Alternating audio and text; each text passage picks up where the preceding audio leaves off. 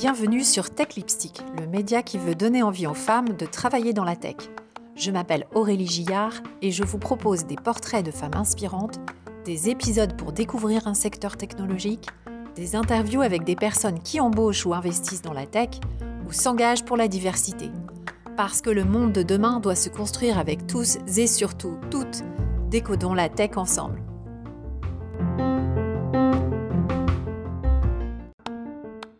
La pause estivale et je ne vais pas publier de portrait que je réserve pour un partage à une période plus active sur les réseaux sociaux. En revanche, je voulais vous faire part de mes réflexions après une dizaine d'interviews de femmes de la tech. Elles viennent d'univers différents, elles exercent des métiers différents, mais il y a des traits communs et c'est de ça dont je veux vous parler aujourd'hui. Et c'est aussi l'occasion de lister les qualités qu'il faut travailler dans la tech et y réussir, d'après euh, donc toujours euh, mes invités. Mes propos seront illustrés par des extraits des épisodes déjà publiés que vous pouvez euh, tous retrouver sur techlipstick.com ou sur votre plateforme de podcast préférée. Et donc je vous dis à tout de suite pour cette hors-série sur les qualités qu'il faut pour travailler dans la tech. La première chose qui m'a frappée en interviewant euh, mes invités, c'est que toutes ces femmes sont animées par un désir d'assouvir euh, leur curiosité et un besoin de vivre dans un environnement innovant où finalement il n'y a pas une seule journée qui se ressemble. Écoutons par exemple Gwenaëlle sur ce point.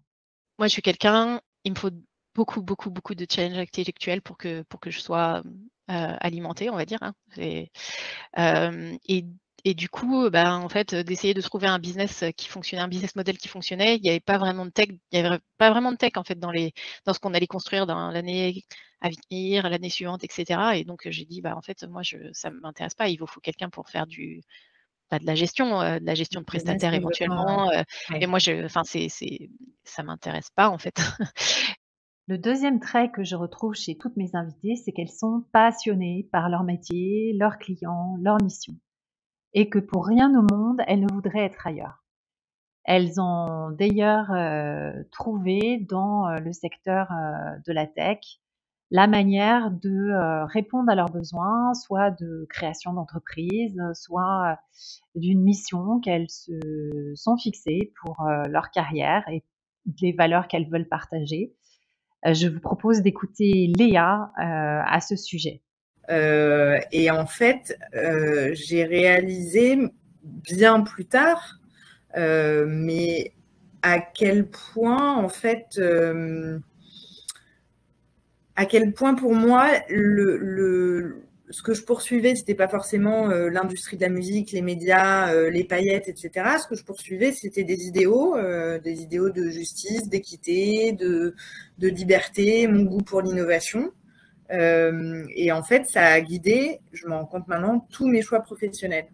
Et mmh. en fait, la tech, ben, c'est, en tout cas pour moi, c'est le meilleur terrain d'expérimentation de, et d'apprentissage. Euh, c'est vraiment inouï. Euh, pour, bah, j'ai l'impression, tous les gens, c'est très commun que je trouve avec les gens que, avec qui j'ai bossé, c'est tous les, toutes les personnes qui sont des grands curieux et qui ont des valeurs forte ou qui porte euh, un projet de, société. Et donc à partir de là, effectivement, il n'y avait pas, euh, il avait pas beaucoup de raisons euh, pour moi de retourner dans des environnements plus traditionnels. Un deuxième exemple, c'est celui de Louisa, qui a créé son entreprise parce qu'elle adore les restaurants et qu'elle a identifié un problème qu'elle pouvait résoudre. Donc avec ses services marketing et sa plateforme digitale, elle rend service à une communauté qu'elle aime. Il y a parfois aussi une passion qui est née plus jeune et qui sert de fil conducteur pour euh, leur carrière.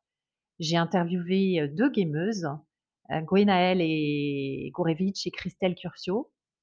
Cette dernière, par exemple, a commencé à construire des sites web pour ses ligues de joueurs et c'est ça qui l'a conduite à faire des études dans le digital. Euh, a préféré, elle, se former sur le tas aux technologies par elle-même plutôt que de faire des études. Dans la tech, on n'est pas du tout dans la routine. On crée quelque chose et du coup, on a un espace pour inventer euh, le monde de demain et pour inventer des solutions. Donc la technologie, c'est un environnement qui évolue très rapidement, où il faut sans cesse apprendre et ça, c'est une qualité indispensable pour, heu, rejoindre, heu, un secteur technologique. Alors cela ne convient pas forcément à tout le monde, hein. Pour certaines personnes, c'est plus facile de travailler dans un environnement plus stable, heu, ou un secteur plus traditionnel. Le digital peut aussi être un pont pour réorienter sa carrière. Par exemple, Isabelle Andrès qui, heu, après des fonctions, heu, dans la finance, a pris le tournant de la technologie et travaille maintenant dans l'industrie de la musique qui l'a, heu, toujours attirée. C'est sa curiosité pour les nouveaux métiers qui l'a aidé à, heu, transformer sa carrière. Et des nouveaux métiers, ils sont créés tout le temps dans la tech et en étant bien attentive, on peut identifier des opportunités qui nous correspondent, heu, mieux que, heu, que celles que qu'on occupait avant.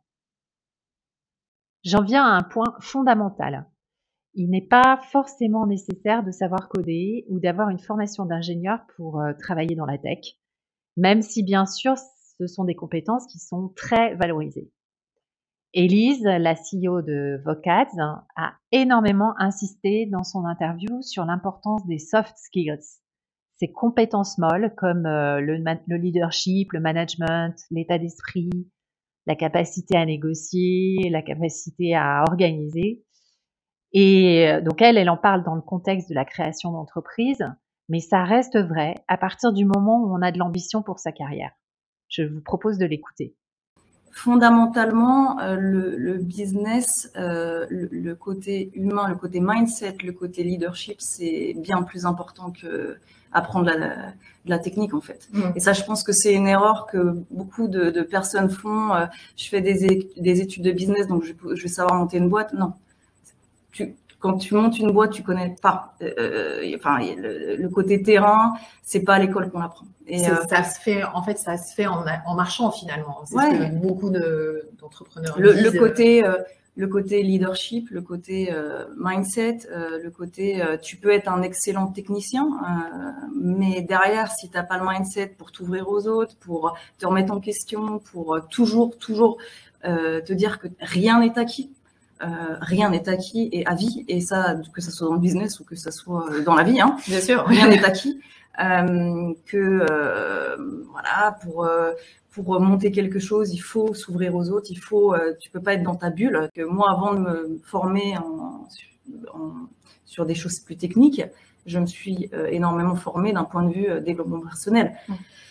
Euh, pour être justement, pour travailler ta confiance en soi, pour ta, remise en question, pour, euh, pour, plein de choses en fait, qui, sont des fondamentaux parce que le business c'est dur, le business c'est extrêmement dur. Les entreprises technologiques ont besoin de tout type de talent. Et là, je vous alerte sur un point que les plus expérimentés savent bien. Il ne faut pas se mettre un plafond de verre et s'arrêter à une description de poste. Les descriptions de poste, elles correspondent en général à un candidat idéal, à une sorte de mouton à cinq pattes qui n'existe pas et euh, qui a pour but pour euh, le recruteur de trouver euh, la perle rare, de trouver la meilleure candidate possible.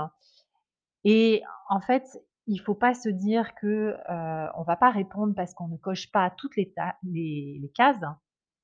Et notamment, il ne faut pas s'arrêter à un manque de certaines compétences techniques. Les, le plus important, ce sont ces fameuses soft skills, mais les compétences techniques peuvent tout à fait s'acquérir, soit en se formant, euh, soit en travaillant sur le tas. Euh, donc, euh, un bon conseil, ne vous mettez pas euh, martel en tête si vous n'avez pas exactement toutes les compétences requises quand euh, il y a un poste qui vous intéresse mais donnez-vous une chance de répondre et voyez ce que ça donne. Donc en résumé, curiosité, passion, envie d'être dans un environnement changeant et innovant, capacité à apprendre tout le temps, voilà les qualités qu'il faut pour travailler dans la tech. Et le reste, c'est une affaire de travail et d'opportunité. Si vous avez des questions ou besoin d'échanger sur votre carrière, je peux vous aider. Et vous pouvez me contacter donc sur aurélie.techlipstick.com. La semaine prochaine, je vous retrouve pour un nouvel hors-série. justement sur les conseils carrière de mes invités. Belle semaine à vous. Cet épisode vous a plu? Inscrivez-vous sur la page LinkedIn ou Facebook de Tech Lipstick et retrouvez nos prochains témoignages. Et n'hésitez pas à partager. Bonne journée